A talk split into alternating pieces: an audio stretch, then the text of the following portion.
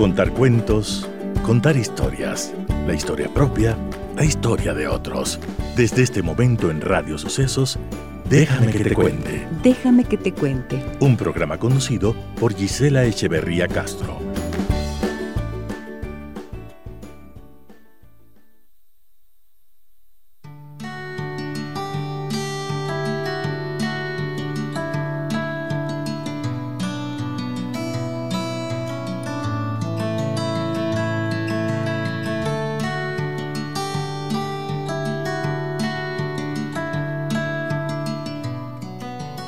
Buenos días, amigas y amigos de Radio Sucesos. ¿Cómo están ustedes?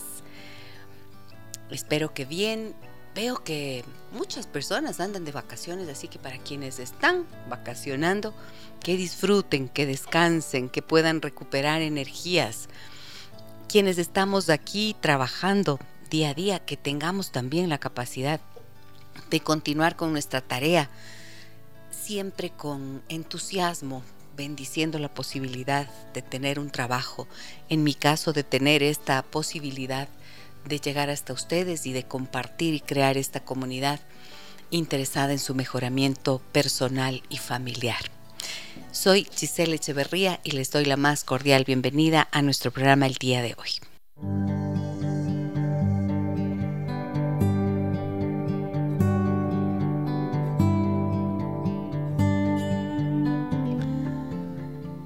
La idea de desconfianza tiene relación con la ausencia de confianza, la seguridad en uno mismo y la seguridad o confianza en los otros.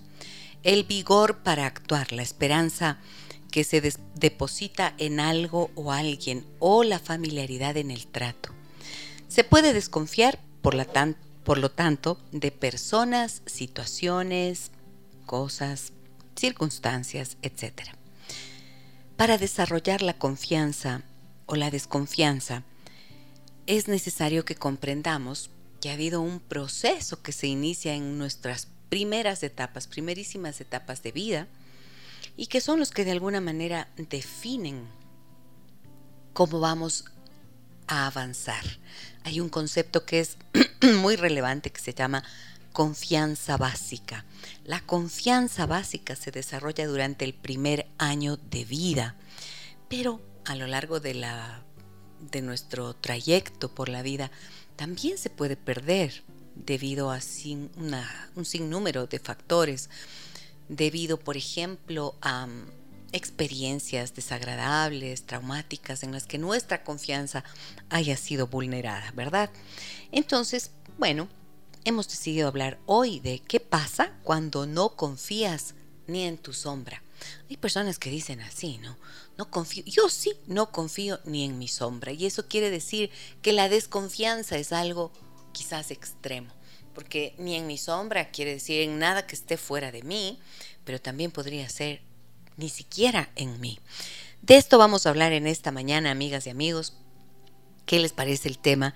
Y cuéntenme al 099 556 3990 si a ustedes les pasa algo así, si ustedes tienen situaciones como estas, han vivido algo semejante o actualmente lo viven o conocen a alguien, por supuesto, alguien que no confía en ustedes y que no confía ni en su sombra y cómo eso puede afectar a sus vidas. Estoy en esta mañana con Andrea Saraus, que ustedes la conocen ya, es de mi equipo de producción, y vamos a trabajar con ella eh, en esta charla. Entonces, ¿qué pasa cuando no confías ni en tu sombra? Ya estamos haciendo también nuestra transmisión en Facebook, por lo tanto, saludo a todas las personas que nos acompañan allí desde este momento y a quienes nos escuchan en www radiosucesos.fm y a través de la señal de esta emisora 101.7 FM. Hola André, buen día, ¿cómo te va? Hola Gise, buenos días y buenos días con todos. Muy bien, muchísimas gracias. ¿Con confianza o sin confianza? Yo sí confío en las personas.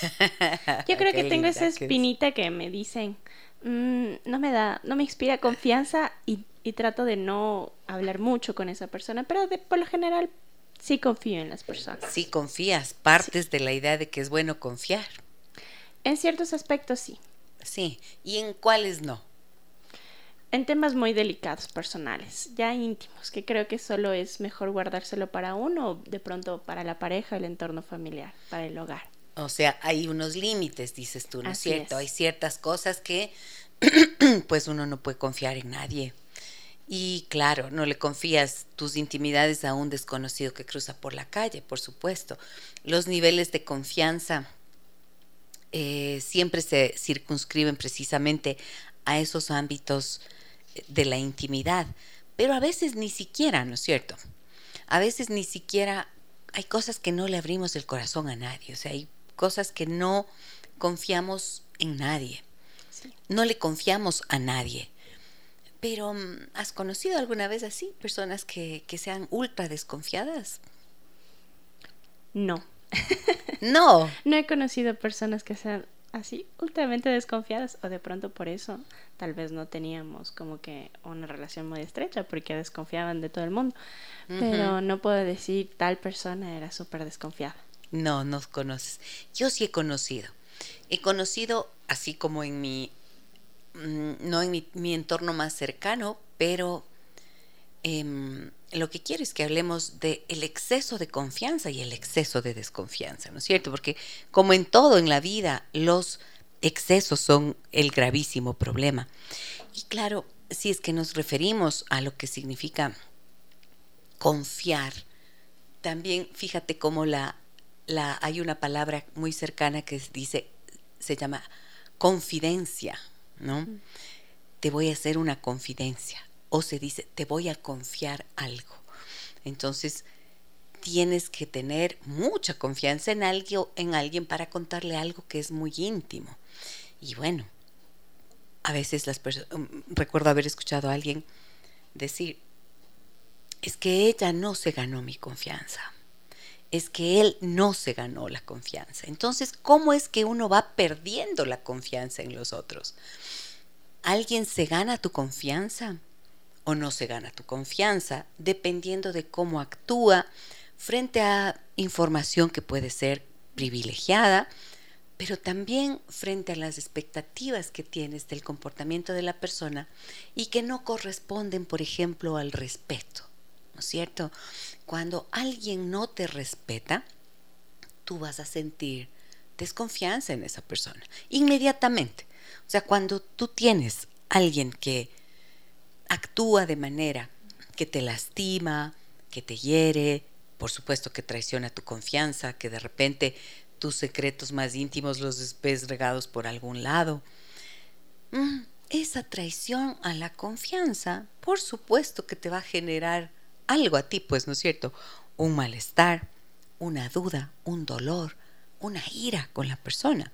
Y por supuesto vas a rechazar la relación con ese alguien. Entonces, no nacemos desconfiados. Si se ponen a pensar, nacemos como un pedacito de amor, de absoluta confianza, ¿no es cierto?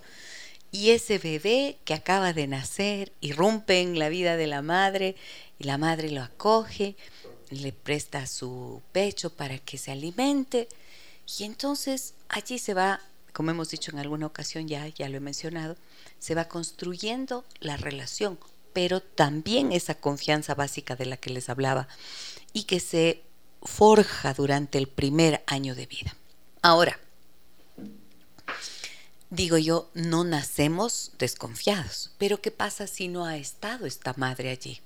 Tiene que haber existido alguna figura que ocupe el lugar de la madre y que cumpla las funciones y las tareas de la madre para proporcionar esa confianza que se necesita en la vida. Entonces, a veces cuántas historias hay de madres que han muerto al dar a luz, hijos que han crecido sin esa madre, pero hubo alguien que ocupó su lugar. Y esa es la figura de confianza, o sea, en esa forma en la que se relacionó con esa persona o esas personas que lo cuidaron, es donde se construyó o no su confianza básica en la vida. Entonces miren ustedes que podríamos pensar, ok, y entonces, ¿quién es quien no confía ni en su sombra? ¿Será que tuvo estos problemas, dificultades, traiciones, golpes, impactos en la vida? ¿O que le faltó estas figuras de apego que le dieran esa confianza básica? ¿O será que mm, son una mezcla de los dos y entonces la relación se volvió difícil y dejaste en algún momento de creer y de confiar? Como siempre, para ustedes está a disposición el 099 556 3990 y tenemos eh, también Facebook en donde hacemos la transmisión en vivo y a donde ustedes pueden, por supuesto, contarnos sus historias y lo que piensan de esto. Cuéntenme, ¿alguna vez alguien traicionó su confianza tanto como para que luego se volvieran desconfiados o desconfiadas y para que no crean en nadie y les cueste entablar nuevas relaciones o algo semejante? Bueno, ahí tienen nuestros canales de comunicación. ¿Qué tenemos, André? Sí, Aquí nos dicen, hola, soy Liz. Les cuento que yo confío en todo el mundo, ciegamente. Y honestamente nunca nadie me ha fallado. Pero creo que el concepto de fallar a la confianza está más en uno mismo y no alguna conducta del otro. Es a veces que esperamos algo de alguien sin que el otro siquiera lo sepa. Mm, qué interesante lo que nos dice Liz. Muy bien. A ver, ella confía ciegamente. Híjole, confiar ciegamente bueno, yo creo que Liz puede ser una de estas personas que ha crecido con esta confianza básica en la vida que yo acababa de explicar, ¿no es cierto?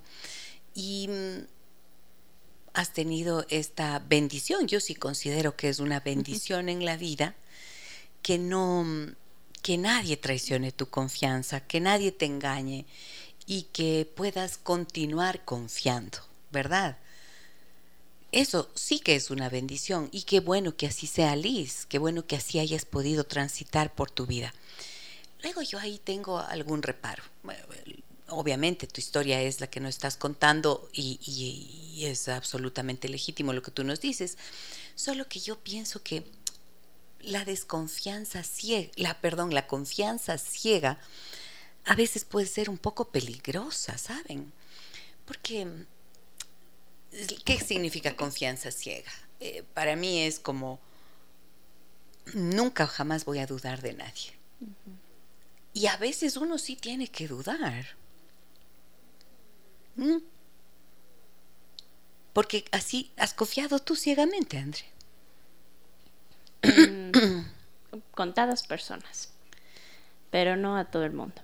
Yo sí he confiado ciegamente y me ha ido pésimo. cuando era chica. Es que miren, todo depende de la seguridad, ¿no es cierto? O sea, yo muy confiada, partiendo de una idea de que todo el mundo es absolutamente bueno y que nadie tiene mala intención contigo. Yo sí he confiado y me he dado unos tortazos terribles. Sí, sí. Y yo recibí esa educación en la que mi mamá me decía que uno siempre tiene que confiar. Después ya me cambió un poco el discurso y me decía, no tienes que confiar en todo el mundo. Pero eso me dijo cuando ya iba viendo que por el exceso de confianza, entonces me iban pasando ciertas cosas que no eran buenas. Y creo que eh, es importantísimo quitarle la venda a la confianza, o sea, que no sea ciega, sino realista. Que la confianza no sea una confianza ciega, sino realista ¿Y eso para qué quiere, para qué puede servir? Para que sepamos en quién podemos confiar y en quién no. Tal vez lo que estoy diciendo resulta como de perogrullo, ¿no? ¿Saben lo que significa esa palabra? No. perogrullo, ¿qué quiere decir? O sea, es como elemental, básico lo que estoy diciendo. Pero a mí me parece que puede ser necesario muchas veces, porque lo que yo he encontrado en las personas que se vuelven absolutamente desconfiadas y no confían ni en su sombra es un terrible miedo. Un terrible miedo que se funda en experiencias duras que las personas han tenido que vivir. Y también creo que puedo hablar desde mi experiencia personal. A mí me ha costado aprender a confiar. Alguna vez yo conversaba con alguien y le decía, ¿Sabes por qué yo soy tan confiada? Yo creo que es porque soy de pueblo y crecí en colegio religioso, en un colegio en donde nunca tuve la mala fortuna de tener malas amigas, por ejemplo. Mm. Tuve siempre buenas amigas, hasta el día de hoy. Me precio de eso. Amigas de verdad, amigas del corazón. Pero hay algunas amigas que han dejado de serlo en el camino para mí, ¿no? Y es porque me, me he tardado quizás un poco en darme cuenta que no era una persona en la que podía confiar tanto, ¿verdad? Y eso creo que es necesario verlo. Entonces a veces cuando uno es así como muy entregado, muy cariñoso, muy generoso, muy abierto y andas creyendo que todo el mundo va bien, va en la misma línea tuya, entonces corres el riesgo de no ver ciertas señales, no identificar ciertas señales. Y eso me he dado cuenta que siempre están las señales. O sea, siempre aparecen cosas y ¡ting! te resuena, ¿no? Internamente dices, no, por aquí no debería ir. O sea, no debería confiar mucho en esta persona, ¿sí o no? Sí, es como una campanita dentro que te dice, no. Ajá. ¿Y tú le haces caso a esa campanita? Sí. Sí, le haces caso. Sí. Siempre. ¿Y cómo? A veces me ha fallado. sí, porque Andre, por favor, o sea, si no, danos la receta. Me ha fallado, pero sí. Claro, es esa campanita a la que yo, por ejemplo, muchas veces no le hice caso. Y creo que es importante poder reconocernos también, ¿no? Así como en esa vulnerabilidad a la que podemos estar expuestos. Y que yo pensaba, pucha, ¿cómo me ha costado aprender a desconfiar, caray? Pero la esa confianza ciega, como digo, esa confianza ciega, mm, si no tienes malas experiencias como Liz, buenísimo. Si te has tenido experiencias dolorosas como lo que me ha pasado a mí en tantas ocasiones, entonces tienes que hacerle caso a la campanita. Y tienes que desmontar cuáles son las creencias que están debajo de esto. Y una de esas creencias que estaba en mí es lo que mencioné hace un ratito. Todo el mundo es bueno. Y yo sigo creyendo que sí es bueno. Todo el mundo es bueno. Yo sí parto de eso. Pero hay personas que actúan terriblemente mal, lo cual es diferente, ¿no? Y a mí siempre me gusta hacer esa diferenciación, porque creo que vivir con la desconfianza todo el tiempo eh, también puede ser un veneno, ¿no es cierto? Y ya voy a explicar en qué puede consistir ese veneno. ¿Tienes más mensajes, Andri? Acá yo tengo uno que dice, ¿sí tienes? Sí. Sí. Ya. Bueno, Liz nos contestó, dice, ah. nunca he topado con nunca me he topado con gente de mala intención, pero sí gente que se ha equivocado al igual que yo y solo he tratado de entender. Así jamás he lastimado mi corazón sintiéndome traicionada. Muy bien. Eres una mujer sabia, Liz. Muchísimas gracias por compartir con nosotros el programa. Acá me dicen lo siguiente. Eh, hola Gisela, déjame que te cuente. Con respecto al tema de hoy, quiero contarte que yo soy una persona extremadamente desconfiada. He intentado mirar hacia atrás y entender por qué soy así. Es porque cuando era pequeña mis papás no cumplían lo que prometían a veces me dejaban en la casa de mis abuelos con engaños. No sé si eso influye en que sea una persona desconfiada, pero la desconfianza se ha vuelto inseguridad. Me cuesta creer en los otros y obviamente en mí, generando hasta baja autoestima, porque siento que no creo en mí ni en lo que hago. Que tengan un lindo día. ¡Wow! No tenemos el nombre, ¿no? No. No tenemos el nombre de esta persona, pero a ver, le voy a poner... ¿Eso será hombre o mujer, sabes? ¿Es hombre o mujer? Creo que es hombre. Hombre, Marcelo. Le voy a poner Marcelo ya. Marcelo, ayer hablaron de un Marcelito.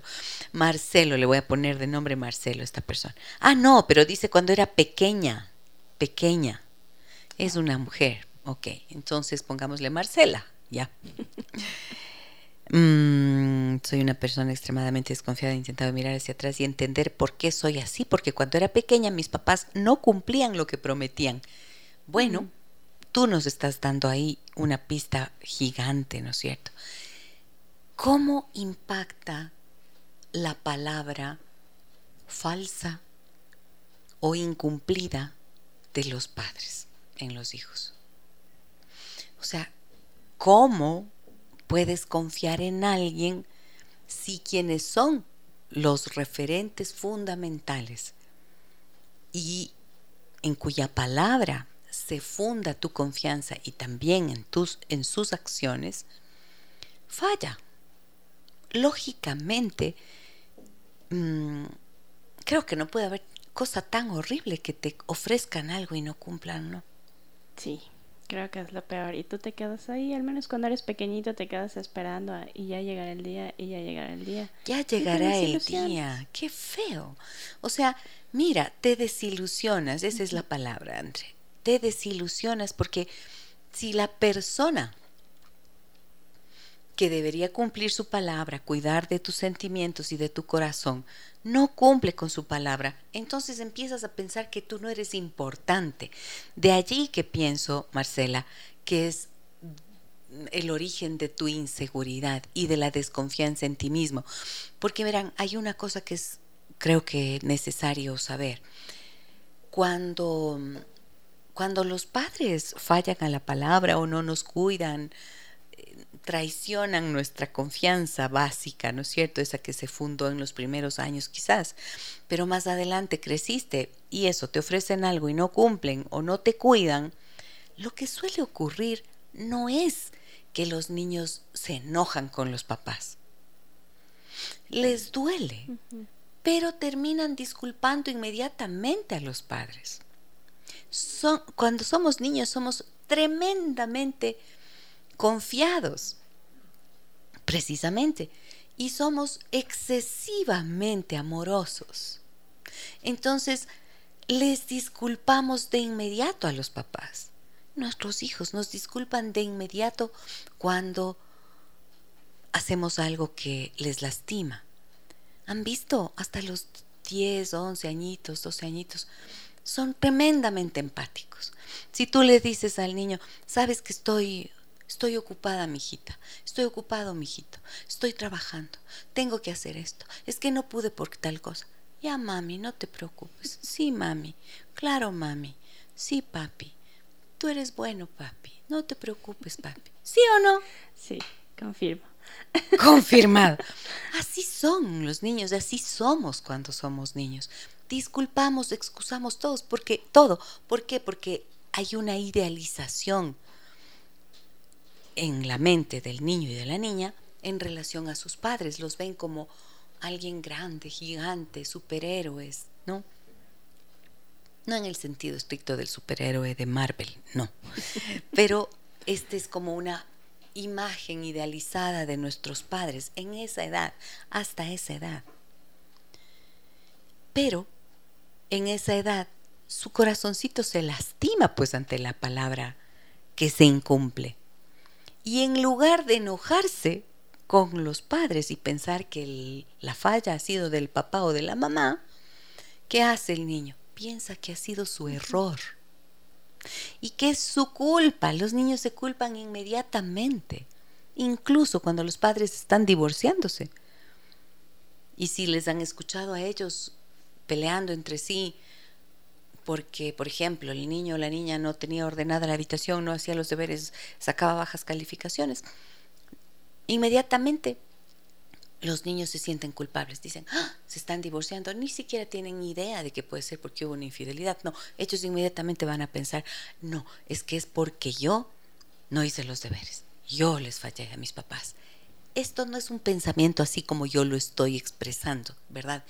Es un proceso inconsciente pero por el cual todos atravesamos. Entonces, Marcela, lo que tú dices tiene sentido en, en esta, mm, por lo que estoy explicando ahora. Tu desconfianza en la palabra de los papás, en su momento no fue tal vez desconfianza, sino desilusión.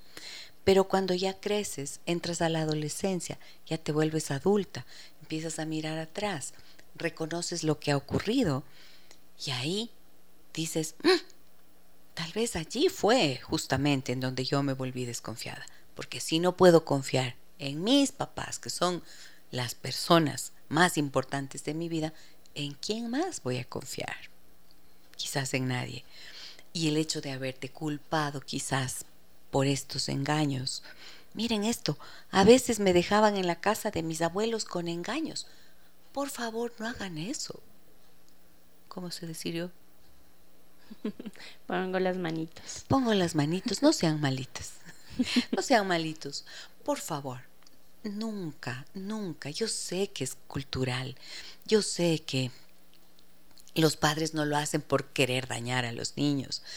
A veces es porque no se sabe cómo actuar, no se sabe qué decir. Pero nunca, nunca la solución es el engaño, aunque sean estas cosas. Y si el niño llora, si el niño grita, la niña te grita y llora y se desespera porque le vas a dejar, tienes que tener una conversación con ese niño, con esa niña y decirle, mi amor, yo debo ir a trabajar o yo voy a ir a hacer tal cosa. Tú te vas a quedar en la casa de los abuelos, ¿sí? Te vas a quedar con la abuelita, con el abuelito y después de tanto tiempo yo voy a llegar. Muestras un, te compras un reloj grande donde haya varios números y le haces le enseñas a tu hijo que cuando este chiquito que es del orero esté en este número, ahí tú vas a llegar. Y dependiendo de la edad en la que esté, ¿no es cierto? Pero tú le explicas algo concreto siempre voy a volver. Y además le tienes que decir, y mientras yo no esté acá, siempre voy a pensar en ti, porque yo siempre pienso en ti. Cuando dices eso, el niño, ¿qué siente? Alegría. Yo creo que se queda más tranquilo. Claro, seguridad. Así es. Es la seguridad de que no me estás abandonando, porque acuérdense que el miedo más terrible que tenemos en la vida siempre es el del abandono. Y esto tiene una explicación lógica que tiene que ver con la supervivencia. Si me abandonas, yo voy a morir, pues. ¿Sí? Si eres un bebé recién nacido y te abandonan, tú te mueres. No eres como un perrito, un gatito que medio, medio puedes caminar, te paras. Los caballitos han visto, acaban de salir de la placenta de la madre, ¡bum! Se ponen de pie. Los seres humanos somos terriblemente dependientes. ¿Cuánto que nos demoramos en tener las capacidades, ¿no es cierto?, para defendernos por nosotros, defendernos y sustentarnos por nosotros mismos. Entonces, el miedo básico, el miedo fundamental, así como hay una confianza básica, también hay un miedo básico. Y ese miedo básico suele ser de morir. Si nos abandonan, morimos. Entonces cuando elaboras un, un relato para tu hijo para tu hija y le dices, voy a ir a tal parte, voy a hacer esto, voy a estar en mi trabajo, voy a volver a tal hora. Estás creando en la mente del niño y de la niña una historia cortita, pero que le hace saber que estás presente, que él está presente en tu vida y que vas a regresar. Ya, por eso les digo, no mientan, nunca mientan a los niños. Hablen de lo que va a ocurrir, Anticípenles, vamos a ir a tal parte, vamos a ir acá, vamos a ir allá, vamos a hacer esto, voy a hacerlo de aquí. Entérenles, pónganles al tanto. Eso les da un sentido y un lugar en la vida. Se sienten parte de la familia. No es que tienen que contar todo el detalle del mundo, pero lo que les involucra es necesario contar. Alguna vez recuerdo haber escuchado una historia de una chica que me decía, ¿te puedes imaginar que la víspera de que mi mamá se vaya a Italia, me dijo que se va? Digo, ¿cómo? Sí, se iba a las 5 de la mañana y a las 8 de la noche me dijo, mañana me voy a vivir y a trabajar en Italia. ¡Ah! No tuvo tiempo de asimilar esa información, esa noticia. No, hay que hablar, hay que decir, hay que expresar. El momento en que tú le dices, le estás teniendo en cuenta a tu hijo y además estás teniendo en cuenta sus sentimientos, sus emociones, su mundo afectivo y el impacto que puede tener lo que haces, ¿ok? Entonces, Marcela, miren que yo me suelo enrollar en las explicaciones, disculparán nomás, pero es que me gusta que quede como para que sea comprendido, ¿no es cierto? Y lo que quiero decirte, Marcela, es, si es verdad que esto que tú nos, nos relatas ha tenido impacto en tu autoestima y en esta confianza, pues siempre estás en posibilidad de ir a remover esos recuerdos dolorosos, ¿no es cierto? Y vas a ver que la confianza surge espontáneamente, surge naturalmente. La seguridad surge espontáneamente y naturalmente cuando logras salir de ese miedo que se te quedó. ¿Ok? Espero que puedas hacerlo. Te dejo un abrazo muy grande y te agradezco por tu confianza. Muy bien. Ve, sí confía. Confía en nuestro programa, así que qué lindo. Muchas gracias. A ver, más mensajes. Sí, adelante. algunos mensajitos. Tienes algunos. Dale, Fabián nos dice, buenos días, interesante tema. La autoconfianza puede depender el conócete a ti mismo y si fuera difícil conocerse a sí mismo, peor a los demás. Gracias. Uy, sí, sí es verdad eso. Claro, es difícil conocerse a sí mismo. Y para eso son las preguntas que tenemos que hacernos. Es un proceso que no acaba nunca, yo creo. Creo que hasta el día en que cerramos los ojos, quizás haya algo que tengamos que aprender. Mm, pienso yo así. Y creo que el proceso de autoconocimiento es maravilloso y es un desafío increíble en el cual podemos meternos como quien se zambulle en un agua cálida, aunque sea para reconocer los dolores, pero luego descubrir y comprender por qué pasó todo lo que pasó. ¡Ah! te da como un gran alivio y entonces empiezas también no solo a ver los dolores, sino también a ver la riqueza y los aprendizajes que esos dolores te dejaron. Un maravilloso proceso es el aprendizaje de, de quién uno mismo es. Qué feo que lo dije. De quién uno es. de quién uno mismo es. Dije, qué cosa tan fea, qué manera de decirlo. Yo me río de mí misma mejor, ¿no es cierto? Em, a ver, lo que quería decir es que puede ser que es realmente fascinante emprender ese camino de autoconocimiento y de saber quién uno es. Y a medida que nos vamos conociendo, también vamos conociendo un poco mejor a los demás. Así es el proceso. Más mensajes, André. Dale. Buenos días. Excelente programa. A mí mi madre desde niña siempre nos decía no se confía en nadie, el más amigo es traidor. A mí esto me dolía porque yo quería a mis amigas del colegio. El tiempo pasó y descubrí que hay gente de todo y que sí hay gente buena para confiar, pero hay que conocer primero. Imagínate un mundo sin confiar en nadie. Sería un desastre vivir así. Atentamente, pajarita. Pajarita. Qué linda pajarita. Gracias por compartir tu punto de vista y tu historia y los mensajes que te dio mamá. Claro. No se puede. Un mundo sin confianza, pues no haríamos absolutamente nada. Un mínimo grado de confianza tenemos que tener. Un máximo grado de confianza tenemos que tener. Todo depende de en quién depositamos esa confianza. ¿Qué más tienes, Andre? Le felicito por su valioso programa. La sigo desde hace muchos años en su programa con Michelle Oquendo. Respecto al tema de hoy, pienso que se debe dar y recibir.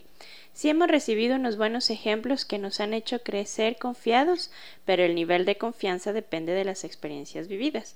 Y por favor, me gustaría que hable sobre el llamado sexto sentido, cuando decimos siento que voy a ser engañada. Ah, qué bueno. Qué bien, muchas gracias. ¿Tienes el nombre? No, no nos dice el nombre. No sean malitas, no sean malitos, díganme el nombre ya. O como quieren que les diga, miren, así como a veces un, eh, un seudónimo se dice, no, pajarita. Ayer nos dije, la ayer, la flaquita, el inquieto, bien, o sea, me gusta. me gusta que sean así, juguetones y creativos, creativas, qué lindo. A ver, em, el sexto sentido, qué interesante que es esto. Mm, se habla del sexto sentido como la intuición, ¿no es cierto? Pero miren, ¿la intuición qué es? Intuir, percibir.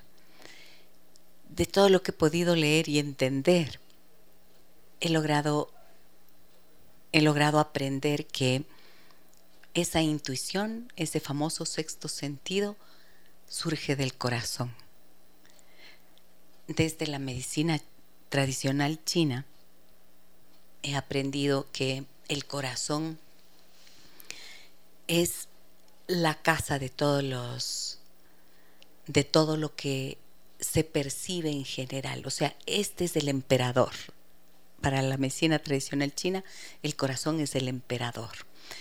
Se acaba el corazón, chaito, ¿no es cierto?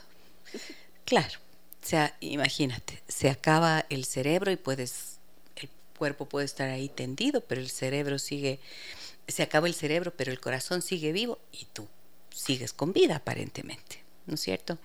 Puedes tener una muerte del cerebro, pero resulta que el cuerpo sigue vivo. Es súper extraño. Pero es porque el corazón todavía late. Y mientras late el corazón, hay existencia. Y es lo primero que se forma en nuestro cuerpo. El cerebro no es lo primero que se forma en el, cuerpo humano, es el corazón. Por eso es el, por eso es el emperador. Y es aquí, si ustedes se fijan, es aquí en el centro de nuestro pecho, en donde el corazón está instalado. Cuando tenemos un dolor emocional, ¿Dónde nos duele? En el corazón. En el corazón. ¿Qué ves cómo duele? y claro, y uno usa expresiones, ¿no es cierto? Se me rompió el corazón. Yo soy experta en corazones rotos, me encanta trabajar esos temas, pero no porque soy masoquista y me gusta ver el sufrimiento de la gente, sino porque me encanta ayudar a que se suelten esos corazones, se reparen esos corazones y las personas vuelvan a sentir tranquilidad.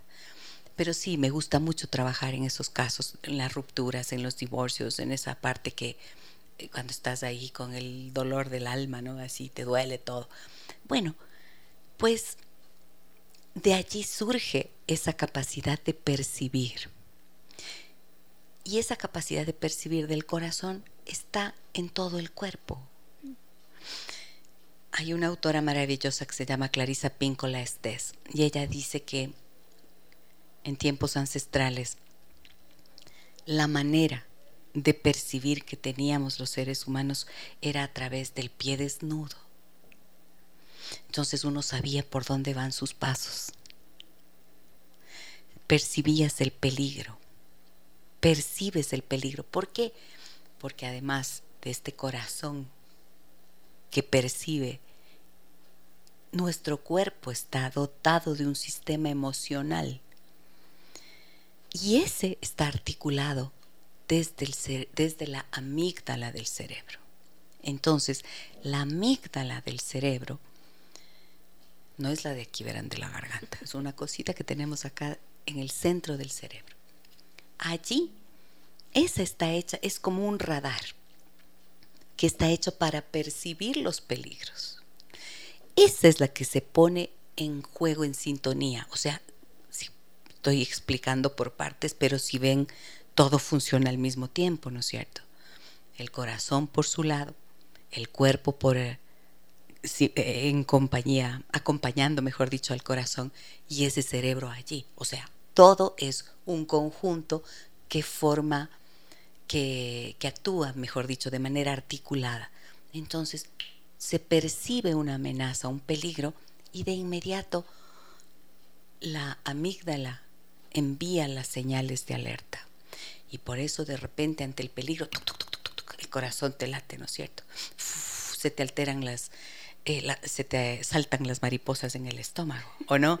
Sí. No es solo cuando estás enamorado, también es cuando te asustas. Cuando estás asustado. ¿Por qué? Porque hay un, hay el segundo cerebro, se, se le conoce al intestino. Y en el estómago también hay neuronas. Entonces, todo es un, todo nuestro cuerpo está hecho para percibir. Entonces, no es una cuestión de la mente, sino del cuerpo, de ese saber inconsciente que el cuerpo percibe. Estoy en peligro, es desagradable. Las emociones son las que te anuncian por dónde ir y por dónde no ir. tienes asco. ¿Qué tal que tú vas, imagínate, el cerebro se desarrolló así, para la supervivencia. Tú vas caminando por la sabana o por la jungla y te puedes comer lo que quieras. No, te morías.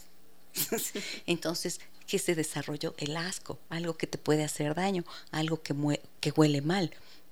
Dices, uff, apesta, no puedo comerlo, me va a hacer daño, lo rechazas. Para eso están las emociones. ¿Ya? Entonces, parecería que el sexto sentido está formado por el cuerpo, las emociones y ese corazón. La intuición de decir, por aquí debo ir, esto me gusta, esto es con lo que sueño, esto quisiera alcanzar, eso está en el corazón. Y uno dice, no, es que uno no debería elegir con el corazón, sino con el cerebro. Pues a veces se elige con el cerebro una carrera que se supone que te va a dar plata y terminas equivocándote porque tu vocación, que era la que te decía tu corazón, que es lo que te hace feliz y te da tranquilidad, no fue escuchada. Es complejo, pero hay que comprender que en esa complejidad nos desarrollamos, así se desenvuelve la vida humana y tenemos que aprender a hacerle caso a ese corazón, a esa percepción, a esas emociones que nos advierten del peligro, pero que también nos alientan a avanzar cuando se trata de algo que nos conviene. Más mensajes, Andrea. Sí, Gise. Dale. Buenos días, estimada doctora. Gracias y, y felicidades por instruirnos. Soy muy desconfiada desde hace cuatro días. ¿Desde hace cuatro días? Sí. ¿Qué te pasó? Siempre he confiado. Eso es baja autoestima. Gracias y bendiciones. Por favor, soy Estrella Venus. Estrella, pero ¿y por qué desde hace cuatro días no me vas a dejar así con la incógnita? Pues, o sea, no. ¿Por qué desde hace cuatro días? Habías sido siempre muy confiada y ahora desde hace cuatro días desconfiadísima. ¿Qué pasó? Si puedes y Claro, si te animas, cuéntame, ¿qué pasó? Para que desde hace cuatro días hayas dejado de confiar. A ver, tengo más mensajes. Yo tengo uno acá, André. Me dicen, buenos días chicas, me encantan los temas de los miércoles, déjenme que les cuente. En mi caso, yo soy todo lo contrario. Confío en todas las personas, no importa si recién las conozco, es como algo dentro, como si algo dentro de mí dijera que hay algo de bondad en todos. He sufrido mucho por eso, no dejo de confiar, pero he aprendido a tomar distancias. Muchas gracias por su consejo. Soy Vanessa. Gracias, Vanessa. Muchas gracias por lo que nos dices. A ver. Mm. Soy todo lo contrario, confío en todas las personas. O sea, Vanessa, eres de los de mi bando, de aquellos a los que nos ha costado mucho trabajo desconfiar y que a fuerza de golpes o de decepciones has tenido que aprender que no puedes poner tu confianza en todo el mundo, ¿no es cierto? Mm, yo creo que, como dije hace un rato, creo que es necesario vivir confiando. Vivir confiando. Alguna vez oí una frase que me gustó mucho del Papa Francisco.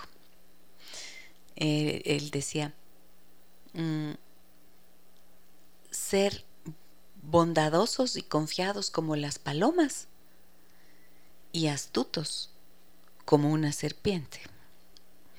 Quiere decir que las dos cosas son necesarias en la vida.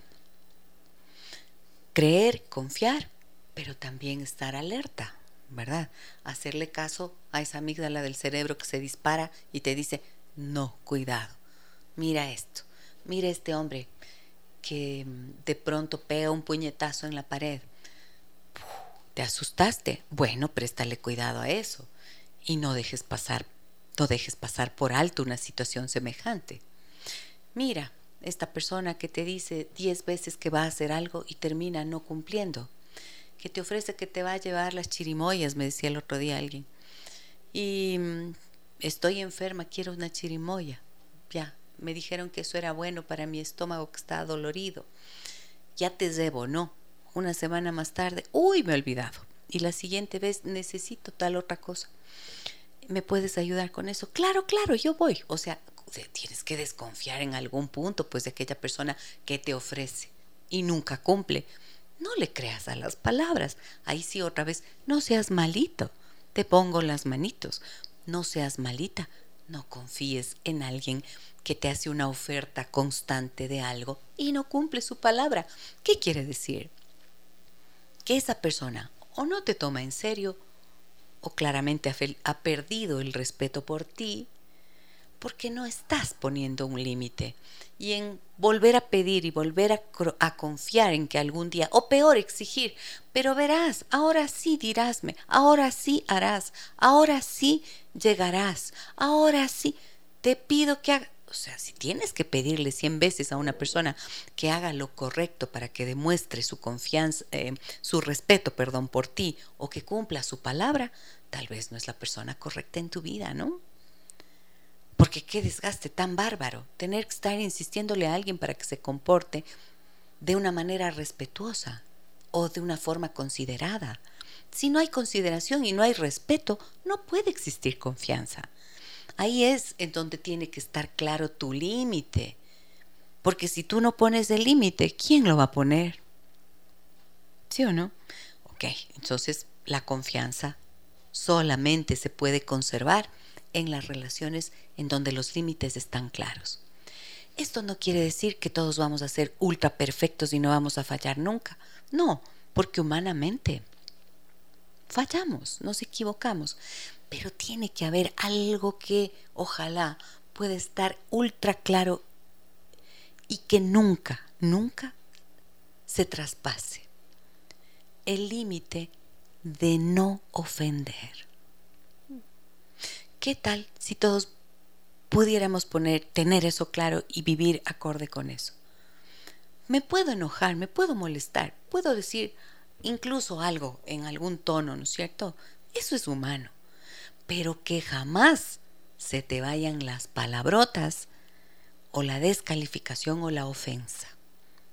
Y que tengas claro que si alguien te confió algo, lo guardes como algo sagrado porque nadie te ha dado el permiso de divulgarlo.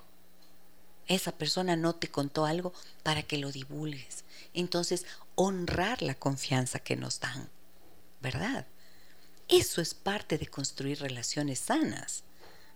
No somos perfectos, insisto, y si te enojaste y fallaste de alguna manera, por Dios, el camino más rápido para la reconciliación siempre es el reconocer que fallaste y presentar las disculpas. ¿No? Creo que son como normas básicas de la vida para poder conservar confianza y construir confianza. ¿Qué más tenemos, Andre? Sí, nos dicen, buenos días, excelente programa. Déjenme que les cuente. Yo confiaba mucho en todos, me gustaba tener un buen equipo de trabajo, sobre todo. Un día mi compañero les contó a mis jefes todo lo que le había confiado a él y resulta que era para darle mi puesto a una conocida. Terrible. Desde ese día tomé distancia y como que y como lo que le conté no era nada malo, yo me mantuve en ese puesto de trabajo. Lo peor fue tener que verlo todos los días. A ver, disculpe, ¿me puede repetir la pregunta? Buenos días, excelente programa. Déjenme que les cuente. Yo confiaba mucho en todos. Me gustaba tener un buen equipo de trabajo. Un día mi compañero les contó a mis jefes todo lo que le había confiado a él y, y resulta que era para darle mi puesto a una conocida. Terrible. Desde ese día tomé distancia y como lo que le conté no era nada malo, yo me mantuve en ese puesto de trabajo. Lo peor fue tener que verlo todos los días. Ah, ok. Esta persona que nos escribe es hombre o mujer. Es mujer. Es mujer. O sea, eh, Lucía, ¿ya? Lucía lo que hizo fue compartir algo con su compañero de trabajo, pero este compañero quería que le, dieran, le voten a ella. para ponerle a alguien más de su confianza o de su círculo en ese lugar de trabajo. Y por eso va y le cuenta al jefe lo que ella había dicho. Ah, miren ustedes. Qué feito, ¿no? Sí, qué feo. A eso yo me refiero. Cuando alguien actúa de tal manera que por alguna razón, que quién sabe, ¿no es cierto?, no te puedes meter en su corazón, em, hace que le hace traicionar tu confianza. O sea, para mí esto creo que es tan fundamental. Y creo que tenemos, por favor, mamá, papá, si tienen hijos, chicos, adolescentes, incluso ya grandes, no importa en qué edad estén, si es que observan en sus hijos conductas que signifiquen lastimar a otro, que ellos puedan lastimar a otros, corrijan, por favor, digan, expliquen, esto es inaceptable, esto no es algo con lo que yo estoy de acuerdo. Tu comportamiento tiene que ser esto. Yo espero que tú actúes respetando a los demás, que honres la confianza de alguien, que la verdad es como tienes que conducirte por la vida. Como decía mi mamita, ¿no es cierto? La verdad venga el mundo por donde venga. O sea, tenemos que decirles a los hijos, transmitirles nuestro conocimiento y nuestra sabiduría, no solamente andar detrás de ellos diciendo que fue ya hiciste los deberes, qué iras que me da. Tenemos que enseñar, dar lecciones de vida y por supuesto para esas lecciones de vida necesitamos ser coherentes nosotros, ya lo he dicho cien veces, coherentes nosotros entre lo que decimos y lo que actuamos, porque, ya lo dije también, van a creerle a nuestros comportamientos. Entonces, yo a veces veo que, por ejemplo, los padres como que han adoptado una postura muy pasiva en la educación de los hijos y a veces se piensa que quizás darles la educación, darles diversión y tratar de compensar las ausencias es suficiente. Y no, esto, los principios se transfieren a los hijos en los diálogos en las conversaciones, en las preguntas que les hacemos para saber qué entienden de qué cosas en la vida y luego nosotros poder compartir lo que pensamos y lo que creemos. Corregir, cuando yo digo corregir, no quiere decir eh, descalificar o maltratar, quiere decir, hijo, creo que lo que estás diciendo mm, podría tener otro punto de vista, mira. Me decía el otro día un chico, yo solamente quiero eh, yo elegí esta carrera porque yo lo que quiero es tener plata. No. Quiero tener plata. Digo, ¿para qué? Para hacer lo que yo quiera. ¿Y qué es hacer lo que tú quieras? No sé, viajar por el mundo y esto. Y ahora entonces, ¿a qué se está dedicando para tener plata? Está haciendo microtráfico de drogas. No, pues a toda costa. No, no es cierto. Esto tenemos que decir. A toda costa no. Trabajo honrado, esfuerzo, dedicación, constancia, respeto, honradez. Necesitamos hablar de los principios y uno de esos, confianza. Sin confianza no hay nada. Si le dices no confíes en nadie, no es buen trabajo tampoco. Confía, sé prudente, cuida de ti, cuida de los demás. Vuélvete sujeto de confianza. Y si alguien traiciona la confianza que tú has puesto en ese alguien, aléjate de esa persona. Y ya, coloca límites. Ese podría ser un discurso. En Facebook, a ver, voy a saludar a las personas que están con nosotros en Facebook. Andre, antes de... Se, me pasa, ¿ves? Si ustedes ya me han oído decir que yo hablo hasta perder el conocimiento. Y eso no es mentira, es una gran realidad. ¿Sí o no, Andre? Sí. Sí, es verdad. Es correcto. Es correcto. Bueno, pero voy a saludar a Lorena Hurtado, Laura Lápiz, Jaime Alegría, Norma Mendoza. No logro ver los otros nombres, Andrita. No sé por qué me pasa eso. Ay, gracias, ¿ves? Ella me ayuda. Katy Drobo, Janet Landeta, María José García, Lorena Hurtado, Lore, Lore, hola Lore, qué gusto que estés por aquí. Un abrazo para ti. Carolina Mariach, queridísima amiga, un abrazo grande. Miroslava, Erika, Alexandra, María Liz, Doris, Rodrigo, Malu, Carla, Ana Lucía, Carmita, César, Norma, Angelina, Ivonne, Augusta, Caterín, Norma, César. Gracias a todos ustedes por acompañarnos. A ver, mm, comentario, acá tengo un comentario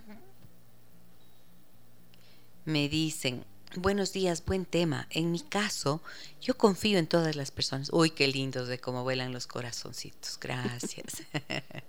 en mi caso, yo confío en todas las personas, solo que los pongo a prueba.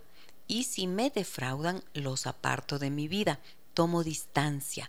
Ya no forma parte de mis amigos. El otro día hice una publicación ahí en Facebook hablando de cuando una espina te quita la paz en las relaciones. Y alguien me hacía el comentario y decía, eh, si una espina me hiere, me aparto de la espina. Y ese me acuerdo que era un poema que me enseñaron cuando estaba en primer curso.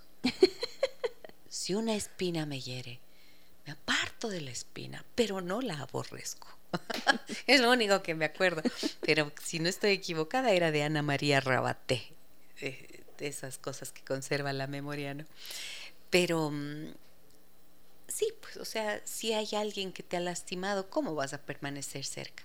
Sí, me gusta esa frase, esa partecita de la, esa segunda parte, ¿no? Pero no la aborrezco.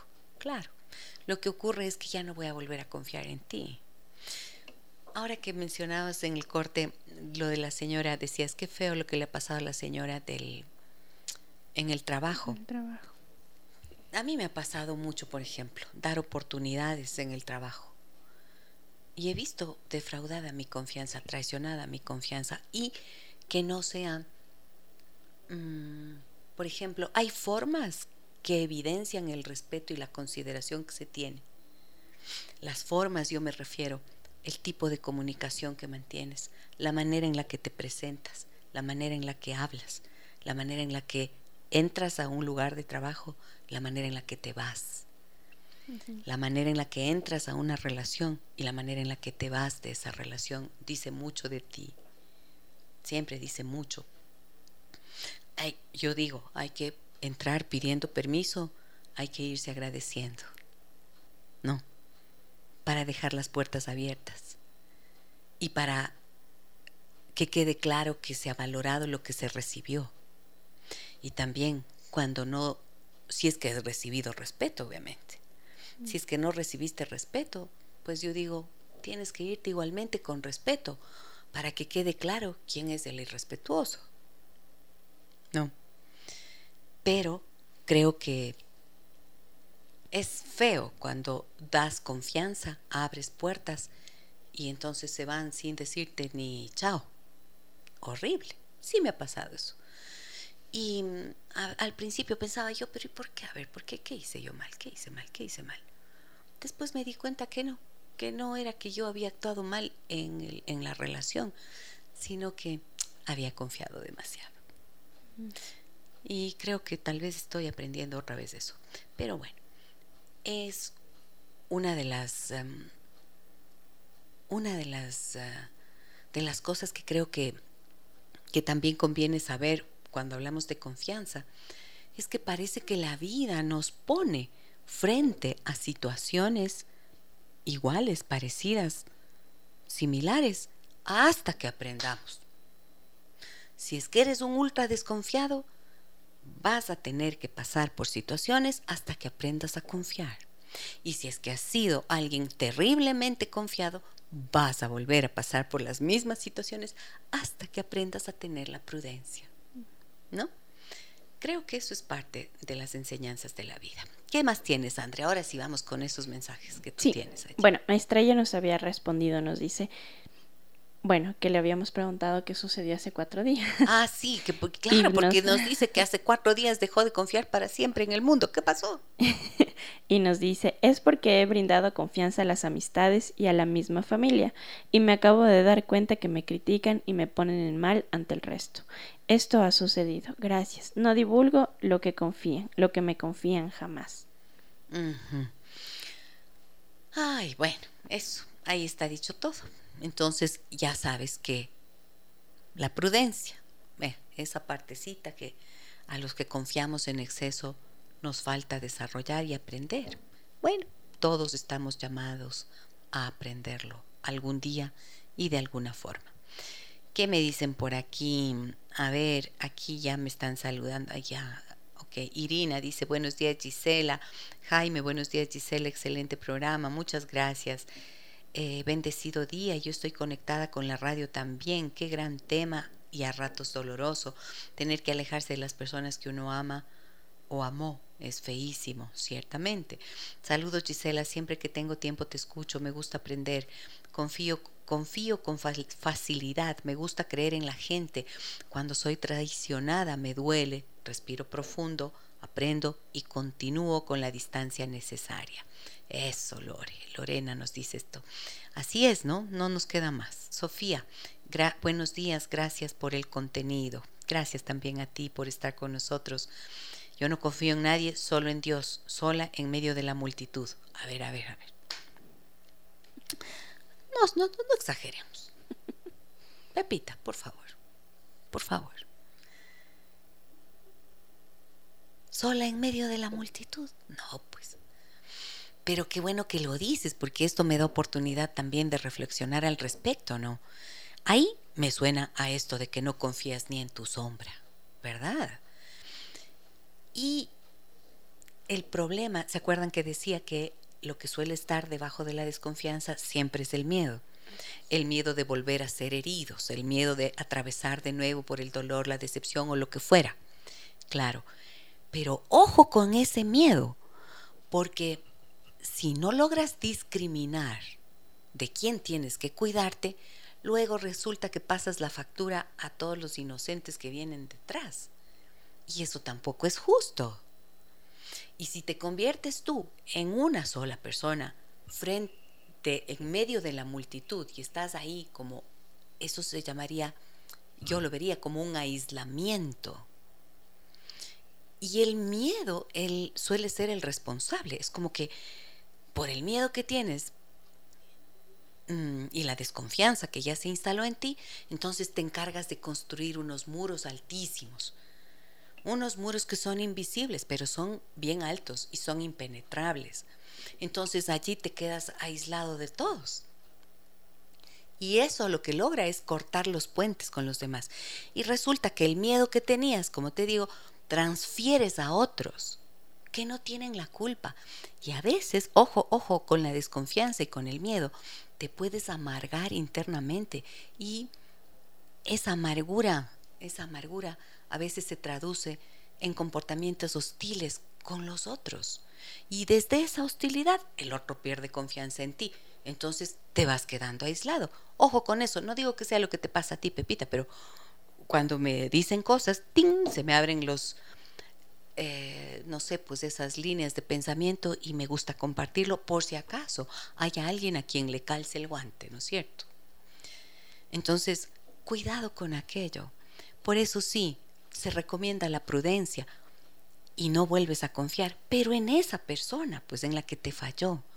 Y haces esta discriminación y partes de la idea de que sí hay mucha gente en la que puedes confiar y hay unos pocos en los que no. Porque yo francamente pienso eso. Hay muchos en los que sí se puede confiar y unos cuantos en los que no. A esos ya, pues, la consecuencia lógica natural, te apartas, ya no estás más allí pero le das un justo peso y una justa medida a la desconfianza para que no te amargue el resto de las relaciones. ¿De acuerdo? Este es mi punto de vista, no es la verdad absoluta, pero lo pongo en consideración de ustedes porque quizás puede ser útil para alguien. ¿Qué más tienes, Andre? Sí. Buenos días, doctora Gisela. Siempre es edificante escuchar su prestigioso programa. Por favor, una consulta. ¿Cómo hago para recobrar la confianza de una amiga cuando le conté un secreto íntimo a su madre por tratar de ayudarla? Ahora ya no me confía absolutamente nada. Mi seudónimo, Jean Bautiste. A ver. O sea, Jean, tú le contaste a la mamá de tu amiga algo que era un secreto que tu amiga te confió. Un secreto íntimo por tratar de ayudarla. Ya. Ya, o sea, tu intención fue ayudarla. La intención suya fue ayudarla a la amiga y que la madre sepa. Bueno, y ya me imagino que ya has hablado con tu amiga y le has explicado que esa fue tu intención, ¿es así? Contéstanos eso, porque la intención es algo bien importante, ¿no? En, este, en esto que nos está contando Jean. Jean Baptiste. Sí, ese es el seudónimo, pero es una mujer. Es una mujer, muy bien. Juanita Bautista, entonces. claro. Bien. Mm. Pues lo que estoy pensando es que la intención cuenta mucho. Y a veces las personas que se han sentido traicionadas en la confianza, miren que hay de todo, ¿no es cierto? Qué lindo, me encanta esto porque lo que ustedes nos van contando abre otras posibilidades de reflexión sobre lo mismo. Y acá es una persona que hizo algo con la intención de ayudar a la amiga, reveló un secreto pues ahí como para que la, recuperar la confianza de tu amiga, quizás lo primero sea poder reconocer que pudo haberse sentido, como de hecho ha ocurrido, pudo haberse sentido traicionada. O sea, uno puede decir, entiendo, entiendo que te sentiste traicionada y te... Nos respondió, nos, respondió. A ver. Sí, ya hablé, pero se siente traicionada. Es el caso de mi hijo. ¿Es del caso de qué? De mi hijo. De mi hijo. Ya, se siente traicionada. Bueno, pues puedes decirle, amiga, a veces cuando las personas no quieren hablar, hay que comprender que a veces eh, hace falta tener un poquito de tiempo, aguantar un poco la distancia que la persona necesita también para procesar el impacto. Pero si es que el hijo de la persona que nos escribe es un joven o un adolescente, lo que tienes que saber es que actuaste de forma correcta, si es que fue para ayudarla a que salga de alguna situación peligrosa o de riesgo y pusiste en conocimiento de la mamá. Tal vez creo que para que estas cosas no queden así como con la sensación de la traición, uno podría decir ante una circunstancia semejante, semejante, perdón, puede decir, ¿sabes qué, amiga de mi alma, con el dolor, con el dolor? que me que siento en este momento, yo creo que tienes que hablar con tu madre, tienes que hablar con tu familia. Y si tú no lo haces, lo voy a hacer yo. Porque te amo, porque te quiero, porque me preocupa tu bienestar. Si se fijan, el momento en que dices algo así, tú eres responsable y le dices, pero, pero esto no se sabe, ¿no es cierto? Uno actúa de acuerdo a lo que en ese instante cree que es lo correcto. Y eso es lo que cuenta. Tú creíste que era lo correcto. Dale un poquito de tiempo a tu amiga. Dale un poquito de, espacio para que lo reflexione. Quizás más adelante comprenda que tu intención fue buena. Y si es que te interesa recuperar la amistad y no está muy fácil, paciencia, le puedes escribir quizás más adelante una carta explicando lo que tú sentiste, porque también para un amigo sentir, no sé, de pronto te van a decir, ¿y por qué no me dijiste? Tú que eras el gran amigo, le viste que se estaba desbaratando la vida y no me dijiste, ¿no es cierto? Ah, es decir, fuiste valiente, asumiste una responsabilidad.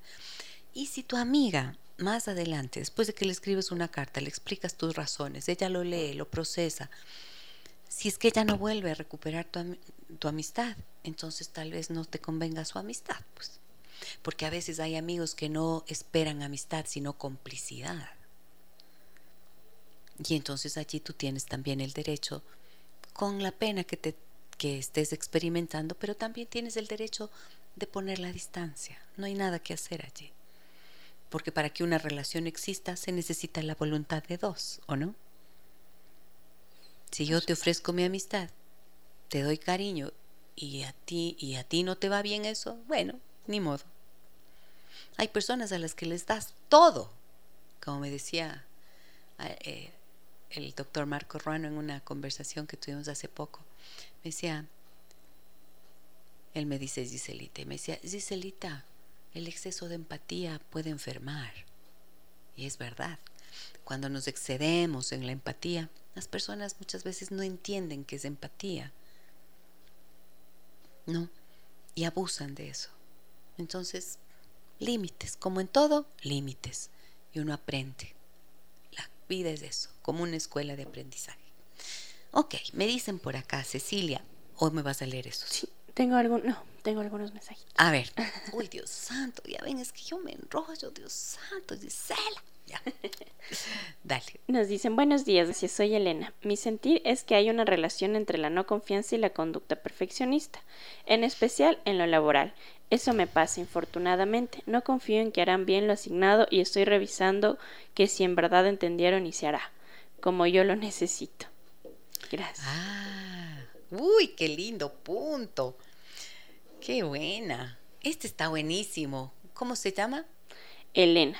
Elena, gracias por plantearlo. ¿Qué te parece si hablamos de esto un día? Porque, uy, el perfeccionismo, ya hablamos del perfeccionismo una vez, ¿no? Sí, ya hablamos. ¿Qué pasa cuando eres perfeccionista? Mm, pues de la mano del perfeccionismo suele ir la necesidad de control. Y por eso es que tienes que estar allí. Pero mm, de alguna manera vas a tener que pensar cuál es la consecuencia que este estar ahí como sobrevolando sobre todos y puede tener en las personas con, que trabajan contigo, ¿no? Tienes, bueno, creo que hay ahí unas partes. Uno tiene que enseñar. Tiene uno que tener la generosidad para enseñar cómo esperas que las personas hagan ese trabajo que les has encomendado y que quede claro cuál es la expectativa que tienes acerca de eso. Después de enseñar, tienes que revisar para asegurarte que se está haciendo bien y dar una retroalimentación que ayude a que la persona avance. Y luego tienes que confiar, porque cuando das el voto de confianza, la persona siente que es capaz de hacerlo. Cuando estás sobrevolando, quizás mm, no vas a lograr eso, ¿no es cierto?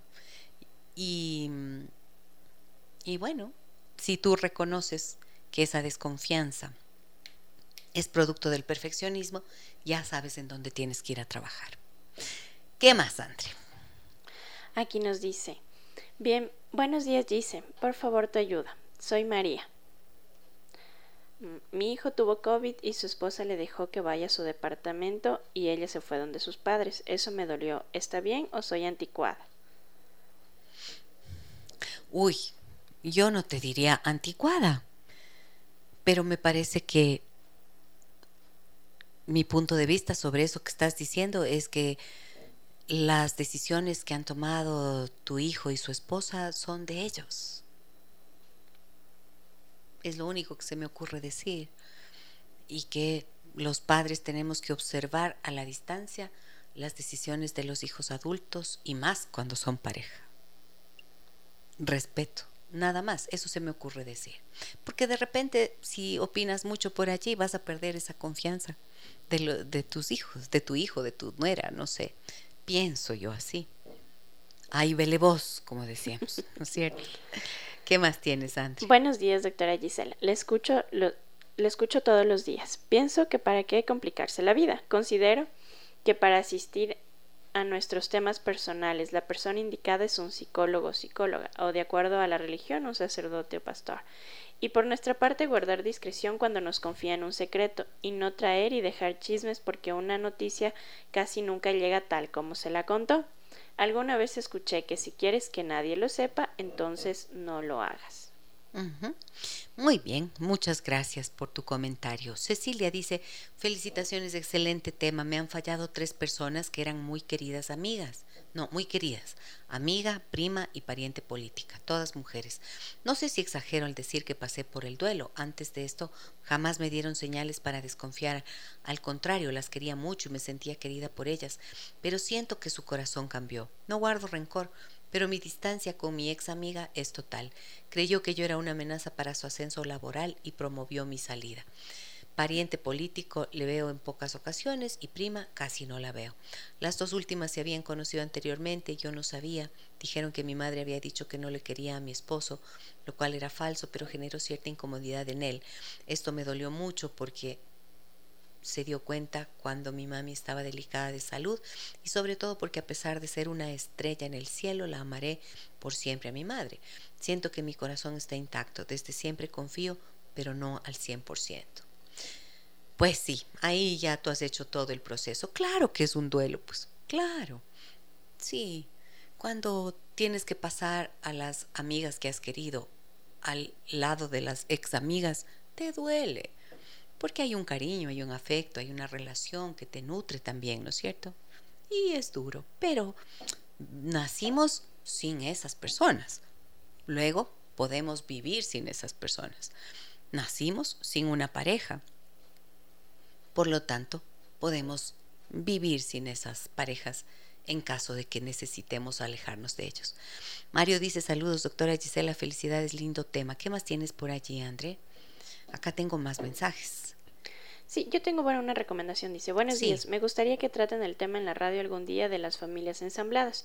Me encantaría escuchar de este tema, cómo tratar a los hijos de la pareja, cómo poner límites si no eres la madre o el padre de ese niño. Sabes que sí está en agenda, pero está para septiembre, porque como ahora andan de vacaciones. Ah. Sí, sí, lo tenemos en agenda. Gracias por tu, tu, sugerencia. Es un temazo, ¿verdad? Y claro que lo vamos a conversar aquí, claro que sí. Laura dice, lindo tema, creo que la confianza es clave en la vida y empieza por uno, es un trabajo interno. Si uno está en paz y sabe respetarse, valorarse, respetar, valorar, es más fácil. Confiar en el otro o también poner distancia si es necesario. Igual nos podemos equivocar, pero igual habremos dado lo mejor, aprendemos y estaremos más alertas. Muy bien. Esteban dice, buen día. ¿Tienes algo más tú, André? Porque yo tengo este más acá. No. Ya, Esteban dice, buen día, conectado desde el trabajo, buen contenido, felicitaciones. Muchísimas gracias. Gracias Melba, Vivi, Katy, Merak, Verónica, Marlio, Frank, Carmen, María Cristina, Mónica, Verónica. Gracias a todos ustedes. ¿Creen que esto puede ser útil para alguien? ¿Este programa puede ser útil para alguien? Ayúdennos, denle su like a nuestra publicación aquí en Facebook, al video, o sea, a la publicación. Sálganse un ratico, le dan like y luego nos dejan ver, volar los corazones y así nos despedimos y les voy a dejar con música. Andre, ¿con qué te vas a quedar de esta, de esta sesión? Ah, de este, del programa de hoy. Que no hay que confiar en nadie. Ah, ah. que bueno, no podemos ser desconfiados de todo el mundo. No. Así es. Y que, bueno, tenemos que aprender a confiar en las personas, aprender a confiar en quién confiamos y, discernir. Discernir, exacto, sí, sí, sí. Bueno, yo me voy a quedar con la alegría de haber eh, expuesto este tema y de mm, saber que ustedes están aquí. Me encantan sus mensajes, miren sus puntos de vista, cómo los escriben. Eh, son personas, son reflexiones de gente inteligente, profunda, sensible, que se anima a confiar en este espacio que hemos creado aquí en la radio y que me hace sentir que estamos creando y nutriendo esta comunidad de personas que buscan el bienestar, que buscan estar bien y que también son capaces de crearlo y de generarlo al, a su alrededor. Si tengo mi mente mi corazón en paz, si yo estoy internamente en paz, puedo crear relaciones en mi familia pacíficas. Si mi familia puede vivir de manera pacífica y respetuosa, entonces podremos tener relaciones fuera de la casa que sean pacíficas, respetuosas. Y si es que eso hiciéramos toditos, toditos, imagínense Tal vez podríamos cambiar el mundo. Solo es un sueño, ¿verdad? Pero la vida está hecha de sueños y yo no me canso de soñar con eso. Gracias, André. Qué gusto estar contigo aquí hoy. Marlio me dice, muy buenos días, doctora. Y Andrea, un tema muy interesante. Tengo la convicción de que el respeto y la confianza son pilares de cualquier relación interpersonal y considero que una vez que la confianza se ha vulnerado, nunca volverá a ser igual. Es como un cristal que se rompe. Por más que volvamos a unirlo, le faltarán partes y jamás se verá como al inicio. Un excelente día y un fuerte abrazo. Tienes razón, Marlio. Sí, mucha razón yo creo que sí se puede restaurar, ¿no es cierto?, con esto que yo decía antes, con el reconocimiento del error, una petición auténtica, genuina de perdón, sí se pueden reparar las relaciones, yo sí creo. Pero claro, ¿sabes cuándo yo he visto que no es posible? Cuando dices, por ejemplo, bueno, si crees que algo te he hecho, entonces perdonarás nomás. Uh. si crees que algo te he hecho, no, pues así no hay cómo, así no pasa nada, no. Y peor, o sea, cuando te ofenden no hay nada que hacer, no hay vuelta atrás. Si es que se puede, si es que hay voluntad, si es que hay amor, si es que hay cariño, sí se puede con la voluntad de los dos. Abrirte a la posibilidad del perdón y abrirte a la posibilidad de ser humilde y presentar las disculpas. Ahí sí se puede. Eli dice, buenos días Gisela, excelente programa, siempre la escucho y cuando no puedo por mi trabajo, miro en la tarde, ya que siempre hay algo que aprender. Muchas bendiciones. Qué lindo, Eli, saber que estás con nosotros y que, y que, bueno, que esto que hacemos aquí tiene sentido para ti. Gracias a quienes escriben, a quienes comparten sus historias y a quienes están allí acompañándonos en 101.7 FM, en www.radiosucesos.fm. Lo hacen en silencio, pero activamente porque están participando de este contenido. Un abrazo muy grande a todos ustedes y a todas ustedes. Soy Gisela Echeverría. Hasta mañana.